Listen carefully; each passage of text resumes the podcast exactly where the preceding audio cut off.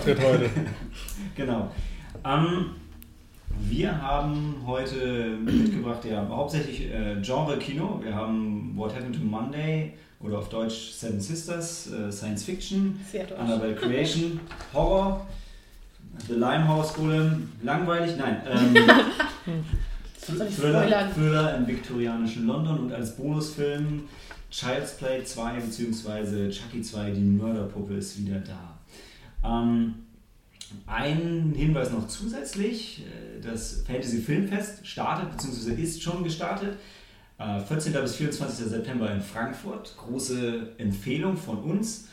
Ähm, wir werden auch auf jeden Fall hingehen. Wir werden wahrscheinlich aber keinen Podcast mehr vor dem Fantasy Filmfest haben. Das heißt, äh, ich denke, wir werden den Spielplan, also unsere Empfehlung für, für das Fantasy Filmfest, dann auf äh, unserer Facebook-Seite veröffentlichen.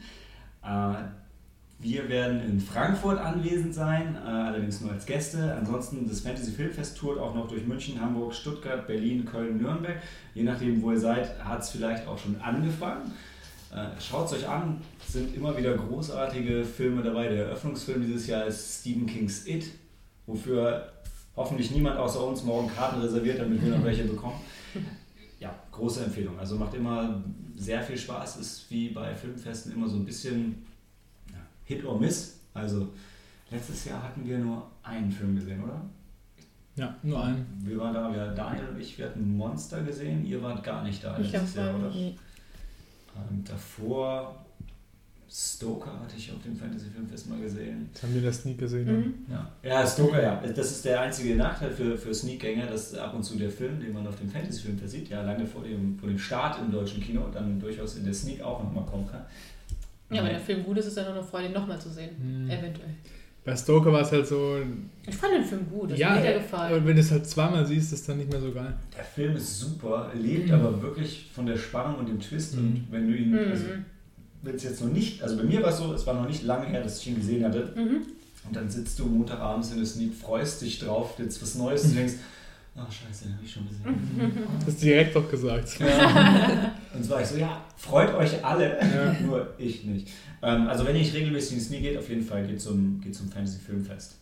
Und nicht in Anlehnung ans Fantasy Filmfest, aber trotzdem sehr passend, haben wir als Eröffnungsfrage unser gruseligstes Filmmonster. Nicht unser Lieblingsmonster, sondern das gruseligste. Freiwillige vor. Daniel. Ich würde mal in Anbetracht der begrenzten Zeit anfangen. Ähm, für mich ganz klar auf Platz 1 der weiße Hai. Ich habe das, ich hab das gesehen mit 8, 9 Jahren oder so bei meinen Großeltern, als, die mich, als meine Eltern mich da zum Aufpassen abgeliefert haben. Mit Opa habe ich das geguckt und es hat mich so nachhaltig geschockt. Ich war da wirklich so, hab so Angst gehabt vor diesem weißen Hai, dass ich nicht mehr ins Meer gegangen bin im nächsten Familienurlaub. bis meine Eltern das rausgefunden haben. Der Hai hat wirklich einen Eindruck gemacht. Das ist eine Kombination aus dem geilen Modell, wie das gemacht ist, Ja. dass du auch wenig erst siehst so von ihm und so und das noch mit der Musik dann zusammen, da hat für mich halt alles gestimmt. Das hat mich damals richtig erschreckt und deswegen nach wie vor auf Platz 1 mein Lieblings- oder gruseligstes Monster, wo er einen nachhaltigen Eindruck gemacht hat. Sehr gut. Hatte ich, hatte ich gar nicht für mich auf dem Schirm, aber ja, macht total Sinn. Und funktioniert auch trotz der ganzen Fortsetzungen. Also der erste Teil immer noch, die anderen sind, glaube ich, alle auf ihre Ja. eigene Art schlecht. Okay, bei mir ist es das, ähm, der Geist aus Ju-On, dem japanischen The Oh. Grudge, weil der, ähm, der Geist, der erscheint nur in Zwischenräumen. Also egal, wo du dich versteckst, sei es unter deiner Bettdecke, du erschaffst einen Zwischenraum und dann kommt der Geist und holt dich. Äh, Und das ist halt, und du, du hältst dir die Augen vor die, äh, nicht die Augen, die Hände vor die Augen, hältst dir die Hände vor die Augen und dann erschaffst du auch einen Zwischenraum und dann kommt auch der Oh, Geist aus und holt deinen dich. Händen raus dann so. Äh, Ich weiß jetzt nicht mehr genau, ich woher, habe aber... den Film so oft gesehen und das habe ich nie verstanden. Also nicht auch nicht, ja, ja. Hast. Das, ich konnte dann, also nachdem ich den gesehen habe, konnte ich nicht schlafen, weil egal wo ich mich verstecken würde, ich würde einen Zwischenraum kreieren und das Ding würde mich holen. Das ist ziemlich geil. Also Ja. grad, das, das funktioniert für dich ja, weil ich kenne ja auch beim Film gucken, Ja, da sitzt ja genau, öfters das so da sitzt ja und- öfters genau, so ja. da und dann, Ja. Und ähm, dieser Film, der Beschreiben, läuft ist wie und sagt dir, hey, nee, keine Chance. ja.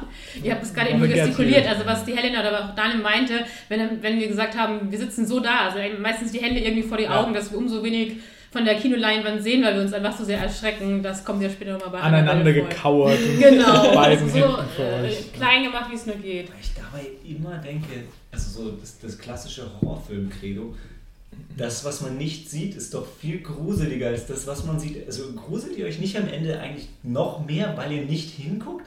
Das potenziert das Ganze doch nur, Oh, oder? ich brauche das total. Ich, ich würde mich noch mehr erschrecken. Ja. Ich würde wahrscheinlich echt ständig schreien, also wirklich aufschreien. Was ist der Unterschied zu, wenn du dir die Hände vors Gesicht ich, manchmal halte ich es mir wirklich so, zu, dass ich nichts sehe und dann erschrecke Dann ich mich. schreist du nicht mehr. Genau. Okay, ja. Aber ich meine, das meine ich aber, also wenn du gar nicht mehr hinguckst, okay, aber solange du noch ein bisschen siehst, ist es doch nur schlimmer, als, als wenn du hingucken würdest. Also mich beruhigt es trotzdem ein bisschen, weil ich Ja, mich ein bisschen auch. damit schütze, Ja. das ein bisschen abwehre mit Und wenn ich glaube, dass es jetzt wirklich schlimm wird, dann gucke ich auch nicht mehr hin. Genau, und dann, ich auch. Dann, dann könnte das Monster ja auch, weiß nicht, rosa sein oder, ein Blümchen auf dem Kopf haben oder so, keine Ahnung. Ja. Ja, bei mir, ich habe jetzt ähm, immer, ich find, fand es schwierig, die Frage umzusetzen, weil beim Monster, da denke ich natürlich so ein bisschen was Klassisches, was Übertriebenes da, aber die Beispiele, die jetzt gerade eben von euch beiden genannt worden sind, die sind ja eigentlich gut bekannt. Und ähm, bei Helena muss ich auch absolut zustimmen. Ähm, der Film hatte damals auch bei mir äh, ganz viele schlimme äh, Nachwehen gehabt. Ähm, wahrscheinlich machen wir nochmal einen Podcast zu Conjuring, oder? Ja, das, Genau, das dann kann ich meine- meine Horror-Traumata noch ein bisschen mehr ausführen, aber gerade eben mit dem amerikanischen Remake von Ju-On hatte ich auch, ähm, da habe ich mich eine kurze Zeit nach dem Film ähm, über fast alles erschreckt. Aber ähm, ich fand auch haben gerade wir zusammen gesehen damals. genau in einer WG in, Mannheim, in einer Wohnung, nicht WG. Hat er nie in der WG. Also, ja. Aber für mich, ähm, ich fand Daniels Ansatz eigentlich mit der Kindheitserinnerung ganz cool. Und wenn ich auch relativ zurück überlege, ähm, da habe ich einen relativ jungen, sagen wir mal 10, 12 oder so, schätze ich mal in der Richtung, einen äh, Mumienfilm gesehen. Er war, glaube ich, vielleicht, also wirklich ein sehr alter Film. Ich bin mir nicht sicher, ob er vielleicht schwarz-weiß war. Ich weiß bis heute nicht, welcher Film das ist. Dein Lieblingsmonster ist Brandon Fraser. Ja, heute. Malte Ähm. raus. Mut ist ein super Film. Und ich kann mich nur an eine Szene erinnern, ähm, wo, ich weiß nicht genau, ist die Mumie durch eine Wand gegangen oder hat sie durch eine, ein Loch, ein großes Loch, durch die Wand geschaut? Also das ist so die vage Erinnerung, die ich hatte und da habe ich mich damals auch sehr erschrocken. Und ich mochte auch immer tatsächlich dieses Filmmonster sehr gerne. Den ersten Mumienfilm oder die Mumienfilme mag ich gerne, den ersten am liebsten. Ich weiß, der Malte grinst jetzt verächtlich. Aber ich würde mir heutzutage einfach echt mal wirklich eine schöne, geile, spannende, gruselige Verfilmung davon wieder wünschen. Mit Weil, Tom Cruise am besten. nee, Tom Cruise ist die Mumie. So nach dem Motto, aber es ist gruselig genug. Ja, ich, ich habe auch ähm, lange nachgedacht und ich, äh, Helen und ich hatten eben vorher schon kurz drüber, drüber gesprochen, dass, ähm, wie war das? Das, das Batman, das Batman-Zitat war, Mhm. wenn du ein Held bist, entweder du lebst so lange, bis du selber zum, zum Bösewicht wirst oder du Stirbst vorher.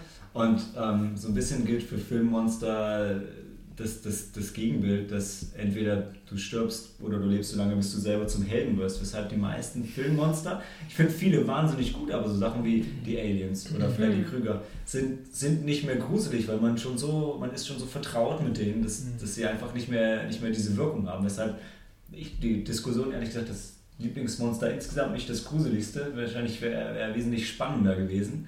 Ähm, deshalb bei dem gruseligsten Monster, ich habe auch angefangen bei allen möglichen Geisterfilmen, weil das auch das ist, wovor ich am meisten Angst habe, weshalb auch die Conjuring-Filmnacht für mich sehr, sehr schlimm war. Ähm, Bis du gut genug getrunken hattest. ja, dann war es egal. Da waren wir nur noch Frauen, die geschrien haben. Das stimmt. Ja, Äh, wobei, es gab ja noch einen weiteren der gezuckt hat. Äh, ja, ähm, genau, und dann bin ich noch ein bisschen weitergegangen, dann hatte ich an, wirklich an ähm, Stephen Kings S und ähm, The Thing gedacht, was ja, An S habe ich auch gedacht, ja. was, was nicht so, Mhm. sind nicht direkt Geister, aber beide so ein bisschen körperlos und ähm, können dich halt auch auf verschiedene Arten erschrecken. Ähm, dann bin ich allerdings so wie, wie, wie Cory und Daniel noch weiter zurückgegangen in die, in die Kindheit.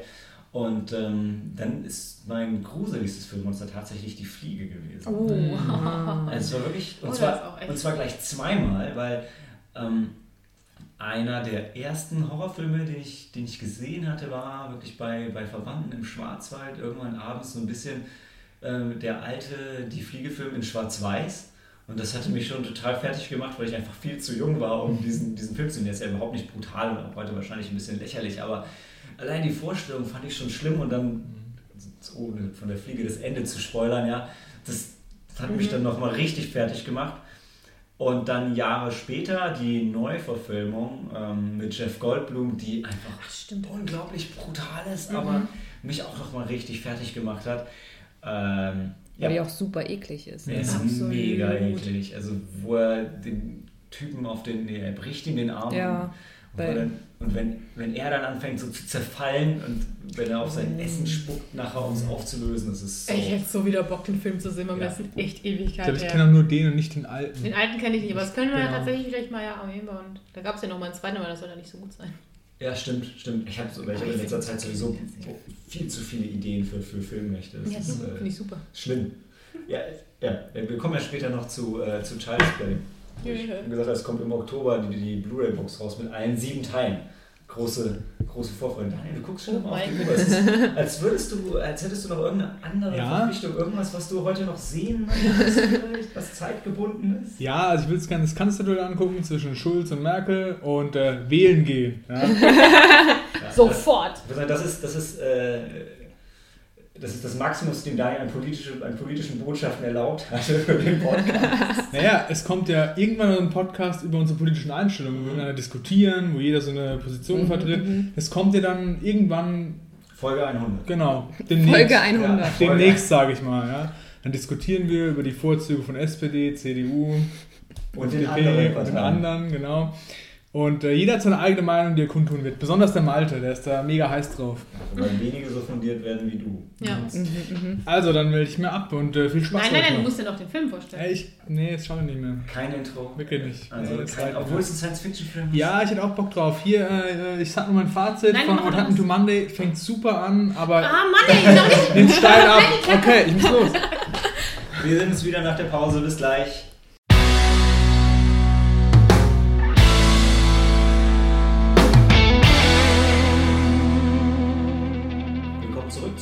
Film. Daniel hat uns verlassen und ich bin aufgefordert, noch einmal, äh, Helena, du wolltest Ja. noch was äh, klarstellen zu Ja. der Fliege. Hast du, äh, ist jetzt die Fliege, also die Fliege äh, aus dem Film dein gruseligstes, also das gruseligste Monster für dich oder die Vorstellung, dass, dass dir selbst so etwas passieren könnte und dass du selbst so verfallen könntest, dass du selbst dich verlierst?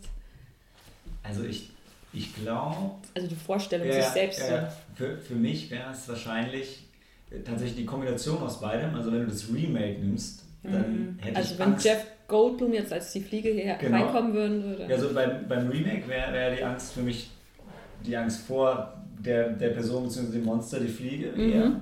Wenn ich das Original nehme, Dann- Price. dann hätte ich eher Angst, am Ende im Spinnenweben zu hängen. Und äh, das, das ist dann tatsächlich so ein bisschen wie, wie so eine Folge von, von Twilight Zone irgendwie mit Ja. diesem Ende. Da muss ich immer, muss ich immer dran denken, ja. Stimmt. Ähm, gut, äh, fangen wir an mit dem, mit dem ersten Film. What Happened to Monday oder wie er in Deutsch heißt, ähm, Seven Sisters. One mit der, Identity. Mit der Tagline Seven Sisters, One Identity. Sehr deutscher Ähm, Titel. startet erst am 12. Oktober. Mhm. Dementsprechend sind wir ein bisschen vorsichtig mit, mit Spoilern, weil da, da ist noch ein, da geht noch, äh, fließt noch einiges Wasser den Main runter, bevor, äh, bevor der Film in die Kinos kommt. Äh, da Daniel jetzt weg ist, versuche ich mal das, das Intro zu sprechen. Es ist ein Science-Fiction-Film, es spielt in der so ein bisschen, ähm, wie sagt man, 10 Seconds from now, 10 Minutes from now, also in der nicht, Nicht nicht, allzu nicht allzu, fern, allzu fern Zukunft.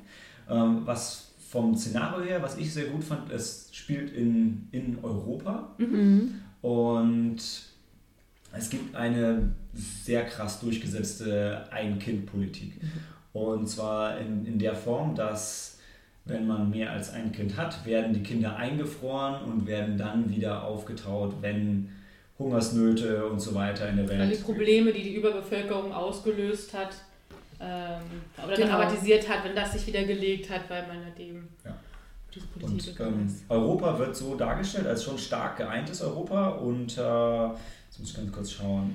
Und äh, wie hieß sie? No Colette oder Nicolette came Ja, aber sie war nicht, Nicolette, Nicolette. war nicht die Präsidentin, Ja, oder? nicht die Präsidentin, Nein. aber, aber sie war zuständig für diese Ein-Kind-Sache und sie Ja. schien schon, also sie hatte Ambitionen, weiter aufzusteigen. Sie wurde auch als Doktor betitelt. Also ich weiß Mhm. nicht, was für ein Doktor. Also dieses, äh, wahrscheinlich hat sie dieses Verfahren entwickelt, auch Okay. mit der, Ja, dem mit Cryosleep diesem- ja. und so weiter. Äh, Wird aber nicht, wird nicht genau darauf eingegangen, aber sie, sie ist auf jeden Fall die zentrale politische Figur, weil Ja. es geht eben im Zentralen in dem Film um diese Ein-Kind-Politik.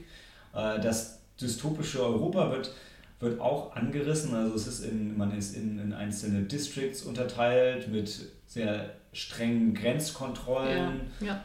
Ähm, keine freie Bewegung ist auch zumindest der Distrikt, in dem, ähm, in dem die Numi Rapace wohnt, äh, oder die Numi Rapaces wohnen. Die äh, ist, Settlement-Geschwister. Karen genau. Settlement.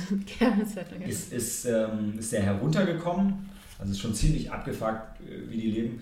Und genau, worum es geht. Naja, aber also ihre Wohnung, also die. Die Wohnung ist schon schön, aber wenn, wenn die Kamera so durch die Straßen geht, ist schon Mhm, alles dreckig schon- und düster. Okay. Und da, wo sie zum Arbeiten hingeht, da ist alles so, so ein bisschen Ja, schick, sci-fi-mäßig. Ähm, und worum es geht, ist um genau den, den Charakter von Numi Rapace, beziehungsweise äh, in, in Flashbacks um William Defoe. Hm? Ähm, seine Frau stirbt bei der Geburt. Mm, seine Tochter. Tochter seine der Tochter. Seine Tochter. Seine Tochter, äh, nein, seine Tochter So stirbt fängt bei der Film Geburt. aber auch an. Also das ist kein Spoiler, so fängt der Film an. von, von Siebenlingen und ähm, endet dann mit der Frage, oh Gott, was, also der, der Arzt fragt auch, wie, wie willst du denn das geheim halten? Das ist ja unmöglich. Ja. Und irgendwie schafft es aber, äh, die, die Siebenlinge mit nach Hause zu nehmen. Und wie die Tagline sagt, Seven Sisters, One Identity, diese sieben Schwestern, die auch äh, passenderweise Monday, Tuesday, Wednesday, Thursday, wie halt, wenn, wenn ein Mann auf einmal überfordert ist, sieben, sich sieben Namen auszudenken, sind sie benannt nach den Wochentagen und ähm, führen halt zusammen ein, ein Leben, teilen sich eine Identität. Und jede von denen darf halt nur an einem Tag das Haus verlassen. Und Den, dessen Namen sie halt eben trägt. Genau. Und er ist ein sehr, sehr liebevoller, aber auch sehr, sehr strenger Vater. Er sagt, ihr zu Hause dürft ihr euch komplett ausleben, sollt euren eigenen Charakter haben, aber wenn ihr rausgeht, müsst ihr alle auf, auf einer Spur bleiben, weil Mhm. äh, ansonsten kommt ihr her und nehmen Holen zumindest euch. sechs von euch. Mhm. mit. Ja. Die, wahrscheinlich die, die Erstgeborene, also Monday, für die wäre es wahrscheinlich okay. Ja. Äh, und die anderen würden halt verschwinden. Und ich würde das, das ist halt das Setup vom Film. Mhm. Das stimmt. Ja. Tja. Was gibt es noch zu So. erzählen? ja, also wie, wie legen wir los, oder zu spoilern? Ja, genau. Sollen wir äh, schon mal so grob erzählen, wie wir den fanden, oder sollen wir das so ein bisschen... Ja, fangen wir Ja. ruhig damit an. Ihr, ihr wart ja eher kritischer. Also, oder soll ich am Anfang? Also- ich mochte den Film, ähm, was wir aber eben auch äh, länger, vor allem nach dem Film, immer diskutiert hatten, dass halt schon einige, nicht wenige Logiklöcher hatte. Und da, je nachdem, wie man eben drauf ist, wenn man sich einen Film schaut, ähm, wenn einem zum Beispiel sowas auffällt und das lässt einer nicht mehr in Ruhe, dann ist es halt ein bisschen schade. Ich habe mich jetzt einfach nur von dem Ganzen tragen lassen. Das hat, ähm, ich fand Numi Rapaz einfach ganz toll. Also es war echt spannend, sie zu sehen in sieben verschiedenen Rollen. Man kann natürlich auch noch diskutieren, wie viel Zeit war es jetzt wirklich da, um die verschiedenen Charaktere darzustellen. Es ist ja eh meistens nicht genug, aber trotzdem hat mir wirklich das Schauspiel, die Darstellung viel Spaß gemacht. Ich habe schon ein bisschen ähm, mitgelitten mit den Charakteren. Ich meine, die, die sieben Schwestern sind natürlich vom Charakter her, genau wie du sagst, man hat nicht so viel Zeit, die einzuführen, deshalb sind sie so ein bisschen überzeichnet. Bis auf Ja. zwei vielleicht. Ja. Monday und Ja, bis auf, bis auf Saturday? eine da. Nee, nicht Saturday war die Blonde, aber Ach, stimmt. die, die Also- da. Friday, Thursday? ich weiß, aber ich finde, sie sind überzeichnet, bis auf die tatsächlich, die am Ende die Story tragen eigentlich. Ja, genau. genau. Ähm, und die anderen sind dann mehr so die Nebencharaktere und die sind halt schon für mich, also die waren für mich ein bisschen so stereotypisch dargestellt, dass es schon ein bisschen schmerzhaft war, weil da war die, So wie die Hackerin. die Hackerin, das Ja. wäre genau das. Beispiel, was ich gemacht hätte, die zurückgezogene Hackerin im Hoodie, Ja. Ach ja, und dann gab es die, die, die blonde Draufgänger, nee, nicht die blonde Draufgänger, Partygirl. blonde, Ist blonde Party. Partygirl, die, die taffe Kämpferin. Oh ja, die- die, die, die Hippie-Schwester, die Kifferin dann. Ja. äh, Genau. Die taffe Kämpferin ist so ein Michelle Rodriguez-Verschnitt hier. Wie heißt die nochmal bei Aliens? Ähm, die die taffe. Ah, Vasquez. ich weiß, Vasquez. Vasquez. Vasquez. Vasquez. Genau, also so ein, so ein Type. If you ever been mistaken for a man. no, have you? Äh, nee, ähm, ja. Also es war auch schon ähm, einige nette Action-Sequenzen dabei, aber wie gesagt, man muss halt eben aufpassen, dass es halt ähm, an dem Drehbuch hätten es vielleicht noch ein bisschen mehr fallen können, um das mit meinen vorsichtigen Worten zu sagen.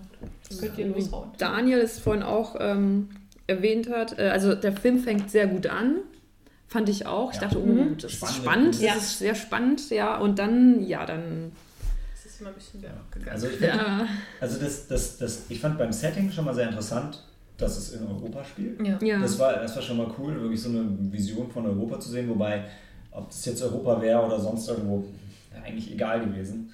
Ähm, ich fand in, in manchen Szenen, auch wenn irgendwie bin ich das immer, der das, der das anmacht, aber in manchen Szenen war einfach, also das, das Budget ist mir ein bisschen negativ aufgefallen wieder für so eine Science-Fiction-Sache. In, in den meisten Szenen hat es funktioniert, aber in den Szenen, die draußen gespielt haben, also ich habe es hinterher schon gesagt, was mich mega abgefuckt hat, war, die hatten ein Auto. ja, das und das ist in Beispiel ist jeder Auto. Szene reingefahren. Und das sah erstens überhaupt nicht futuristisch aus.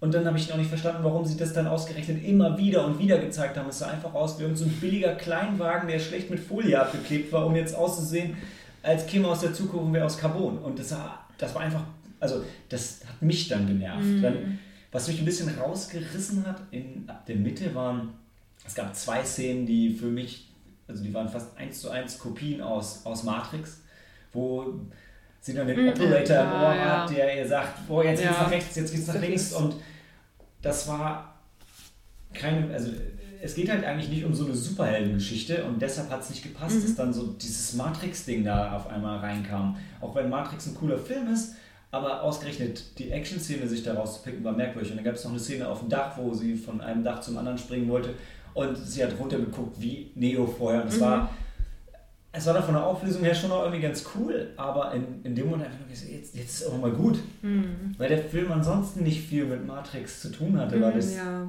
merkwürdig, aber das war keine schöne Hommage, sondern einfach eine lange Sequenz, die keinen Sinn gemacht hat. Da hat, Entschuldigung. Nee, also ich würde sagen, also man sieht oder man merkt, dass der, der Regisseur, der ist bestimmt ein großer Science-Fiction- und Action-Film-Fan. Und das merkt man auch. Er hatte mit Liebe ist er dann ähm, an den Film rangegangen, hat wahrscheinlich so das, was er mag, dass er einen anderen Action- und äh, Science-Fiction-Film mag, hat er halt versucht auch gut umzusetzen. Aber man merkt, dass da halt nichts, nichts Originelles äh, raus entstanden ist oder dass es halt also ich würde sagen, also er hat sich Mühe gegeben und er hat echt wahrscheinlich auch Spaß dran gehabt und äh, die Schauspieler, die, die sind ja auch voll drin in ihren Rollen. Ja, ja, ich fand's gut.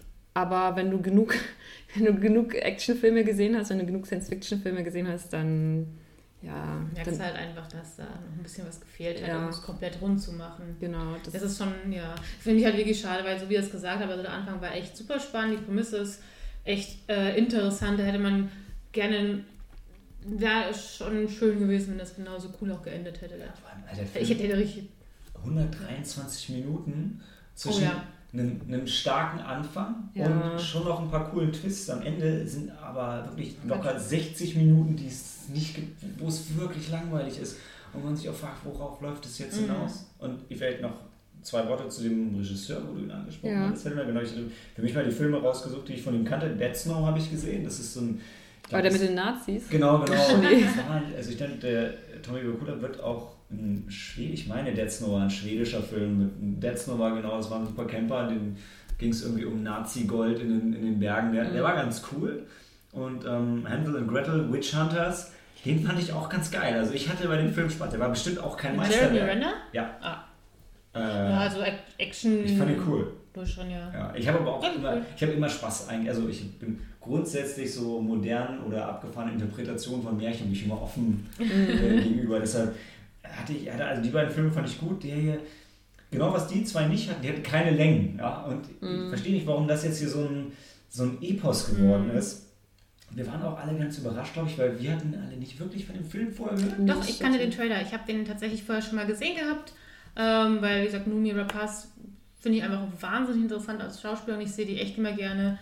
Und äh, daher hatte ich den mir auch schon Ja. von angehört. Und ich habe auch den Aber von wegen nur ganz kurz, was ich sagen wollte, ist, ähm, von wegen Budget, weil es sich ja, weil es dir so negativ aufgefallen ist. Ich me- meine mich zu erinnern, dass doch am Anfang, als der Film losgegangen ist, auch ganz viele ähm, äh, Filmfirmen Ja. gezeigt worden sind. Wir haben die ganze Zeit rumgeraten und uns dann noch lustig gemacht, aber es ist vielleicht auch ein Zeichen, dass wirklich gar nicht so viel Budget war. Ähm, der Film wurde auch komplett in Rumänien gedreht, also würde ich davon auch mal ausgehen, dass es ein günstigeres Land ist, um da einen Film zu drehen. Absolut. Wir haben das Budget Und- nicht veröffentlicht, also haben sie auch kein Budget, mit dem man angeben kann. Mhm. Ähm, es ist eine Netflix-Produktion, das heißt, Ah. sie geben, haben wahrscheinlich so viel Geld gegeben, wie notwendig war. Mhm. Oder Netflix hat, nachdem der Film fast fertig oder da war, den einfach aufgekauft. Ähm, Mhm. Aber ja, ja, aber also ich, wolltest du was anderes erzählen, glaube ich. Nee, ich war fast fertig. Ich will nur kurz auch sagen, von wegen das mit dem Auto, ja klar, ist mir auch aufgefallen, aber der Rest finde ich vom Budget wäre mir jetzt nicht so aufgefallen. Dadurch, dass es auch eben nicht zu weit eben in der Zukunft spielt, haben wir jetzt nicht voll die krassen Gadgets gehabt, aber halt eben so, dass es halt nachvollziehbar war, Science-Fiction-mäßig. Ähm, Also ich fand, also jetzt Science-Fiction-mäßig waren... War eigentlich nur das, dass sie das in der, sie hatten ihre Identity Cards oder sowas Mhm, im in, im, im, Handgelenk. Handgelenk oder so. Und auch ein Armband. Drei, drei Dinge sind mir da mit Ja. drin. Das eine war der, der voll digitale Schminkspiegel, den die sie benutzt haben, um immer gleich auszusehen. Mhm, ja, das war ja. cool. Das war sehr umgesetzt. cool. Also ja alle so- Frauen sehr Ja, interessant, dass sehr Scott cool. anzeigt, wo müssen wir noch ein Hier bisschen sind ein paar. Rötungen, hier Ja. ist ein blauer Fleck, hier Das ist war, so. das war cool. Die beiden Sachen, die schlecht waren, waren in der Abstufung einmal diese Identity Card, die dein Zugang für alles ist, sich aber anscheinend ganz Ja, simpel ja, ja. kopieren lässt. Ja. Ich denke, Super leicht. Puh, da müsste doch irgendein Sicherheitsmechanismus da sein. Und das andere, was ich ganz schwierig fand, waren, dass die, die Waffen wurden mal wieder mit Fingerabdruck aktiviert und Oh, dann ja. konnte man sie nur abfeuern. Da gibt es auch eine Szene, die das Ganze bisschen oh, ziemlich Ja. ins Lächerliche zieht. Ähm, weil nur weil ich jetzt den Fingerabdruck von ihm habe, bin ich nicht auf einmal eine Superschützin. Da ist aber jetzt nicht, nicht vielleicht nicht das Aber sie hat Science-Fiction-Thema. trainiert. Sie hat trainiert. Ich würde ich würd allen, ähm, allen Fans, die reingehen, sagen, achtet mal drauf, ob, ob wie viele von den Leuten, die diese Waffen benutzen, Handschuhe tragen.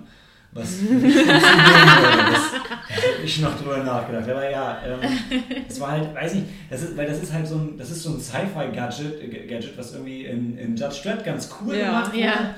Und ansonsten halt so ein bisschen, ja, Mhm. ist ein bisschen abgenutzt, fand ich. Ja. Und Und das mit dieser, ID sie hatten ja alles in, ihrer, in ihrem Handgelenk oder in ihrer Hand gespeichert, wirklich alles. Sie hatten sogar, also das, ihr Handy war auch praktisch, Es war ein Armband, oder? was war das, ein. Armband? Ja, ja, ich habe die ein ganze Zeit Armband. gewartet, dass sie halt so, also so dann telefonieren, so, so Ja. dieses, äh, Diese Telefonbewegung mit den Genau. Fingern machen und sonst zu telefonieren. ja.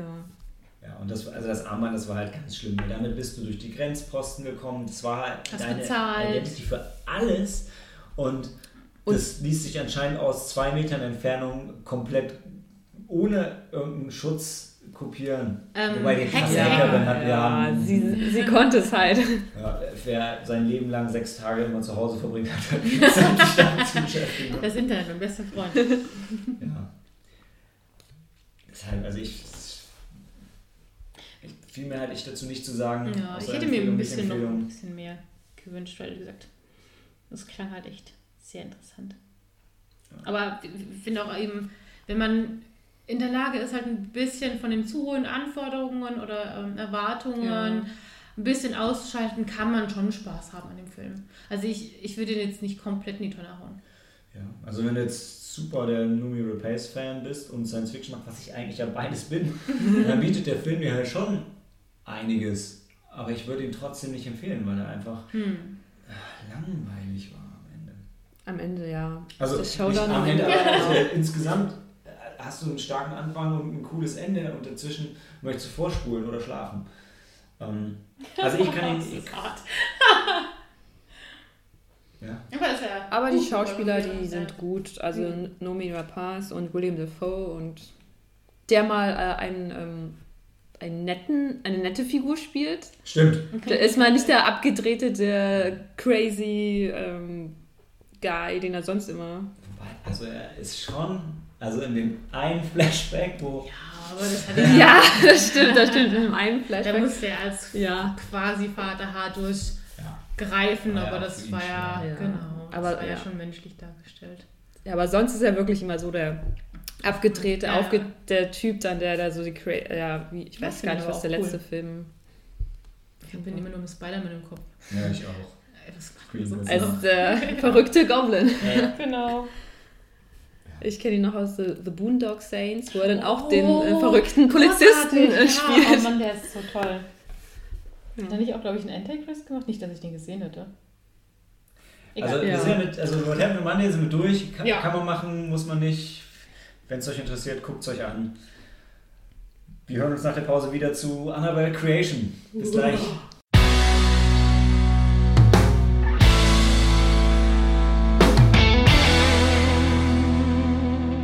Willkommen zurück zum zweiten Film, Annabelle Creation oder zu Deutsch Annabelle 2. Ähm, angelaufen, story, ist die Tagline. genau. angelaufen am 24. August, also ist schon draußen. Ich glaube, trotzdem keine zu harten Hm. Spoiler. Also Hm. ihr könnt den Film noch anschauen, nachdem ihr uns zugehört habt und vor allem nachdem ihr Cory zugehört habt, die uns Ja. jetzt erzählt, worum es in dem Film geht. Okay, es beginnt, also es spielt ungefähr in den 50ern in Amerika, also noch ein bisschen konservativer merkst du, die, wir beobachten, begleiten die Familie Mullins, also äh, Vater Samuel Mullins, Esther Mullins, die Mutter, die kennt man noch aus Herr der Ringe als die Eowyn, äh, doch noch Eowyn, Doch, die Eowyn. Rohirrim, Ja. und ihre junge Tochter. Hm, Merkt man, so, sind so gläubig, gehen in die Kirche und auf dem Heimweg ähm, bleibt ihr Auto stehen. Der Vater versucht da zu reparieren und die Tochter will ihm unterstützen, bemerken aber dann nicht, dass dann ein Auto vorbeikommt und ähm, was dann, was am Anfang gleich passiert, ihre Tochter verstirbt.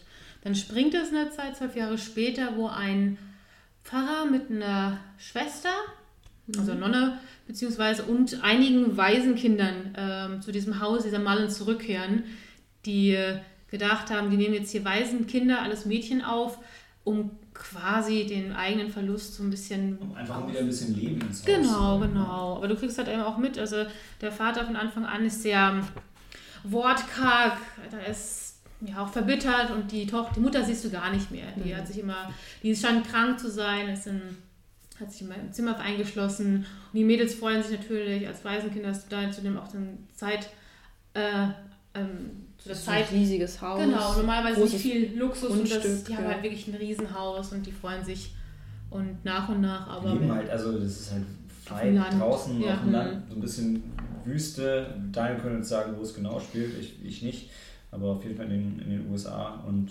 ja, genau wie du sagst, als Waisenkinder damals hatte man halt sonst einfach nicht viel. Deshalb- Genau, wenn du eine Puppe hattest. Egal wie sie aussah. Genau. Ja, die, die Mädels am Anfang, die hatten noch hübsche Puppen. Quasi. Ja, Ja. ja, das stimmt. Da geht es halt eben auch um zwei Mädels oder vor allem eine, eine von den weisen Mädels, äh, die Janice, die dann den Geist Die auch Quasi. eine leichte Behinderung hat. Die Genau, ist, äh, nach Polio? Polio, stimmt. Ja. kann, äh, hat die so eine, so eine Schiene am Bein und kann halt nicht so schnell, nicht so fix laufen wie die anderen, ist ein bisschen ausgeschlossen. Die stand dann halt eben als erste die gruseligen ähm, Vorkommnisse zu bemerken. Ja. Um das Ganze, um das Ganze einzuordnen, äh, Annabelle Creation ist das Prequel zu Annabelle, dem Spin-off von Conjuring, also dem, dem, dem quasi ersten Baustein bzw. der ersten Ausbaustufe vom Mhm. Conjuring Universe. Mhm. Und äh, wir hatten, oder also ich fange mit mir an, ich hatte The Conjuring gesehen vorher, aber nur den ersten Teil Mhm. und sonst weiter nichts. Wie war das bei euch? Bei mir genauso. Ich habe den ersten gesehen, also lustigerweise auch wenige Wochen bevor wir jetzt Annabelle 2 im Kino gesehen hatten. Das lief im Fernsehen und ähm, ich habe eben auf die typische, ich sag mal gerne Chorweise gesehen. Wenn es zu gruselig war, habe ich entweder die Augen, äh, die Hände vor den Augen gehabt oder den Sound ausgemacht, weil ich finde, sobald du dieses eklige Rauschen weg hast oder Mhm. diese Begleit, das ist ja meistens keine Musik, sondern einfach diese, diese lauten Geräusche, die da die Spannung erheben sollen. Ähm, wenn du das mal weg ist, dann, dann kann ich es auch ein bisschen eher anschauen. ich weiß, sehr lame. Ja, ich glaube, ich hatte den ersten Conjuring davor auch, also den hatte ich nicht komplett gesehen. So, so ein bisschen hatte ich Mhm. schon, aber den hatte ich nicht zu Ende geschaut gehabt. Und ich wusste aber, dass es die Filme gibt. Mhm. Ja, die waren ja eigentlich echt groß und du kriegst halt im dass immer wieder ähm, Filme nachkommen. Ja, also bei, ich weiß, bei, bei mir war es so, ich hatte genau den ersten Conjuring auch in der Sneak gesehen, war total begeistert. Ich hatte ihn, glaube ich, mit Insidious verwechselt. Ja. Ah, ja, genau. Ja, deshalb. Kann gut Ja, passieren. Patrick Wilson ist ja bei Conjuring und bei Insidious beiden Filmen. Mhm. Genau. Und ähm, hatte trotzdem danach kam dann der zweite Conjuring und der ging dann für mich schon irgendwie unter in diesem Mhm. ganzen Horrorfilm und dann, dann kam der Annabelle-Film, da hatte ich zwar schon so ein bisschen Lust drauf, weil du hattest zum Beispiel, also schon beim ersten Conjuring hast du diese Puppe gesehen und dann hast du gesagt, oh scheiße. und dann, dann gab es, glaube ich, im ersten Conjuring gab es auch schon eine Rückblende zu, zu Annabelle. Genau, das, das Ganz Intro, am Anfang. Genau, genau, das Intro von Conjuring ist schon, schon der Anfang der Annabelle-Geschichte. Okay, scheint, scheint wichtig zu sein, würde ich gerne mehr von sehen oder lieber nicht, äh, wie man es nimmt. Und dann waren mal die Kritiken von Annabelle waren richtig schlecht Ja. damals. Mhm. Okay, dann, dann nicht. Und, und jetzt die, die Kritik von Annabelle Creation oder meine, meine Empfehlung komplett vorwegzunehmen. Nach Annabelle Creation hatte ich Bock, mir den ganzen Kram jetzt nochmal anzuschauen, ähm, weil der, der Film macht seine Sache schon, schon ziemlich Ja. gut. Mhm. Also es ist, für mich ist es so ganz klar so ein Horrorfilm by the numbers, Mhm. aber er wirkt. Mhm. Also er wirkt, er wirkt richtig Ja. gut. Das, Ja. das Sounddesign ist zwar völlig übertrieben, Absolut. aber es erschreckt dich trotzdem Ja. jedes Mal. Ja. Ich habe mich teilweise heftig erschrocken, teilweise auf, wieder aufgequischen, ähm, obwohl ich fast nicht hingeguckt habe. Einfach weil der Sound so krass laut zunimmt und, und anschwellt, ähm, du kannst dir dem gar nicht entziehen. Also das ist so, so wie du sagst, das, also das wäre auch meine Kritik, aber das habe ich bei, also Insidious macht das genauso. Den hatten wir auch mal vor Jahren den zweiten Teil der Sneak gesehen und ähm, der haut dich mit Jumpscares, aber halt eben auch mit diesem krassen, lauten Sounddesign eigentlich fertig. Bei dem finde ich, finde ich aber auch, dass die Spannung, also der hat wirklich eine gute Story erzählt, die spannend erzählt wurde und ähm, dem, deswegen habe ich mich jetzt auch nicht irgendwie geärgert oder ähm, habe jetzt nicht das Gefühl gehabt, dass es jetzt nur auf diese blöden Jumpscares aufgebaut. Es gibt ja auch davon von dem Film genug, also, aber ich war wirklich, ähm, ich wollte auf jeden Fall wissen, wie es weitergeht, wie, wie das Schicksal der entsprechenden Charaktere ist und ähm, ja, und dann bin ich auch brutal erschreckt. Also ich habe mehrmals aufgeschrien, aber ich fand es echt lustig. Also die Helle und ich saßen nebeneinander, wir beide waren, haben uns schon aneinander gekauert und festgekrallt und äh, gegenseitig so, und man bemerkt, dass wir die Hände total wieder als Schutzschild hatten. Aber wenn ich zu euch rüber geguckt habe, ihr seid auch ähm, ein bisschen in den äh, Kinosessel versunken. Ja, Also, also was ich meistens hauptsächlich gesagt habe in dem Film, war der Film ist nicht okay. Das ist, das ist nicht okay. Weil es gibt einfach dieses klassische Horrorfilm-Szenario, wo du den, die handelnde Person anschreien willst, geh da nicht rein, geh da nicht rein. Und das ist ja auch so, aber spätestens ab dem zweiten Drittel des Films denkst du, ja okay, und wenn du da nicht reingehst, dann ist es hinter dir oder neben dir. Und es gab, also egal was die handelnden Personen gemacht haben, es war alles scheiße. Und ja, das stimmt. der Film äh, ist sich da auch für nichts zu schade. Es ist so, ja, dann ist in dem Raum halt nur eine Glühbirne oben an der Decke und dann dreht sich die Glühbirne einfach von selber raus. Also, wo du auch so denkst, ja, gleich ist es gruseliger, weil es ist dunkel. Habe ich verstanden. Danke, dass du jetzt die Glühbirne rausdrehst. Und der Film macht aber halt überhaupt keinen Hehl daraus zu sagen, ja, ich mache es jetzt gruseliger, ich drehe Ja. mal die Glühbirne raus. Also, ja, Ich habe mich zum Beispiel auch eben aufgrund solcher Szenen jetzt nicht geärgert. Ich hatte auch nicht das Gefühl, dass ihr euch geärgert habt. Wie bei, vielleicht bei anderen Filmen so, oh, jetzt ist es aber übertrieben, aber es hat irgendwie gepasst, so dem ganzen Poltergeist, das Ver- das Versuch, Ja. ein Heimsuchung. Das ganze Setting hat gepasst. Selbst Genau. die gruseligen Zimmer, das gruselige Puppenzimmer, wo sie schlafen mussten, das war, da, da hätte ich niemals im Leben Oh übernachtet. Aber die, das, den Mädels blieb keine andere Wahl. dem, Und dem Zeitgeist entsprechend waren auch Puppen damals noch nicht so gruselig, sondern was, Ja. worüber du dich als Mädchen einfach gefreut hast. Wir hatten sogar noch ähm, vergessen zu erwähnen, dass der Vater Mullins, also ähm, genau, der hat die Annabelle-Puppe ähm, hergestellt. Das ist so eigentlich die Anfangssequenz, dass er noch seine Siegel gibt auf der hundertsten oder was war die Das erste? war die erste, die Also, er war allererste. limitiert auf 100 und das war Nummer 1 von 100 und er hat dann wahrscheinlich gar nicht mehr weitergemacht, weil ich glaube, nachdem das seine, Seine Tochter, Tochter. gerafft hat, war es halt. Genau, aber er ist vorbei. quasi der, der Erfinder von der Annabelle-Puppe und ähm, das ist auch, wie ich nochmal nach, äh, wie ich bemerkt hatte, der erste Film ohne die Warren, äh, das Warren-Ehepaar, also das, das Ehepaar, äh, die man in den Conjuring-Filmen Ja. begleitet, in, in äh, Annabelle 1, äh, kurz vorweggenommen, werden die natürlich wahrscheinlich auch erwähnt, weil das ja eben, ähm, oder? Doch, doch, die werden erwähnt. Okay, Irgendjemand erwähnt sie kurz. Wahrscheinlich Genau. auch der Pfarrer oder so. Genau. Dass das, da da gibt es irgendein Ehepaar, die, genau. die kümmern sich um solche Fälle. so, solche Verbindungen wird ja oft als in oder in alten Filmen gemacht, beziehungsweise klar, die Conjuring-Filme, da sind ja eh die Hauptfiguren. Aber ähm, ich fand bei dem das wirklich sehr angenehm, obwohl du weißt, es gehört zu einem Universum, gab es da nicht die direkte ähm, Referenz, weil das natürlich eben als Prequel in der Vergangenheit Mhm. spielt. Aber die haben das schön aufgebaut. Also bei Annabelle zum Beispiel, das, ähm, den ersten Film, das war ja eben nicht so erfolgreich. Genau, Das war nicht nur- so dargestellt einfach alles. ja, ich glaube, die, die, die große Diskussion zu, dann können wir an der Stelle dann ja schon mal anteasern, zu The Conjuring 1 und 2 und zu Annabelle, wenn wir im nächsten, in der nächsten Sonderausgabe veröffentlichen. Mhm. Äh, wahrscheinlich dann relativ zeitnah zum Fantasy-Filmfest, was ja durchaus passend ist, als hätten wir das so geplant. ähm, und ähm, ja, zu dem Film, ich wollte noch was zum, zum Regisseur sagen, David F. Sandberg, der hat äh, Lights Out gemacht. Lights Out war eigentlich so ein, so ein YouTube-Short, den er, glaube ich, selber produziert Ja, er hat. und seine Frau oder Freundin Oh. oder. Und äh, also, Cory, machen jetzt bitte nicht auf dem iPad an, weil es schreit sofort los. Ähm, der Film, also dieser, der, der Shortfilm, den kann ich jedem nur empfehlen. Ich musste fast ab der, ab der Hälfte erstmal abbrechen, weil ich einfach äh, direkt schweißgebadet war. Wie gesagt, Geister meine große Schwäche. ähm, davon gab es dann eine, eine Spielfilmversion, die man sich wahrscheinlich angucken kann, aber nicht angucken muss. Ich habe gehört, der soll nicht so gut funktionieren wie der Shortfilm. Auf Ist halt auch manchmal schwierig, so ein Konzept Ja. aufzublasen. Der Shotfilm geht echt nur drei Minuten? Nee, das ist der Trailer. Nee, nee, doch, der ist so äh, kurz. das ist Boah, da das muss ich ist mir den sehr kurz. angucken. Ja, Und dann, das. dann kam Warner oder ich weiß nicht welche, ähm, welche Warner gewesen. Und die, ja, die Idee ist super. Wir geben dir jetzt mal, weiß nicht, eine Million oder so. Mach mal dann Okay, einen ja, Spielfilm das- raus. Ja. Aber also man, man merkt in diesem Film, halt, der Regisseur hat Bock auf Horror und versteht es, dich zu erschrecken. Er versteht jetzt vielleicht nicht eine großartige Story auf den Screen zu bringen, aber das, ich meine, das gab das Drehbuch jetzt auch an, in keinster Weise her, aber die Story ist dem Film auch nicht, nicht im Weg. Also Mhm, ich finde, absolut. das, das Handeln der Person ist eigentlich relativ gut nachvollziehbar, wo es nicht so nachvollziehbar ist, denkst, ja, sind halt Kinder. Ähm, und Aber ganz schön mutige Kinder. Ja. Also muss ich teilweise. also ich fand, ich Ja. fand sie auch sehr mutig. Das sind halt taffe Waisenkinder. Ja. okay. Äh, und du, also da kommen wir nachher bei, bei, bei Chucky 2 auch noch, ähm, auch noch drauf. Du hast halt als Kind und in, dem, in der Zeit wahrscheinlich noch weniger, du hast halt auch nicht so viele Alternativen. Also was machst du denn, Vor wenn allem du so jetzt... weiter raus auf dem Land. Genau, du willst aus diesem Haus raus. Du kannst aber nirgendwo hin, du hast ja sonst nichts. Hm. Und wenn dir dann die, die Erwachsenen sagen, nee, du, du bleibst jetzt aber hier, ja, Mist, machst du das? Ja.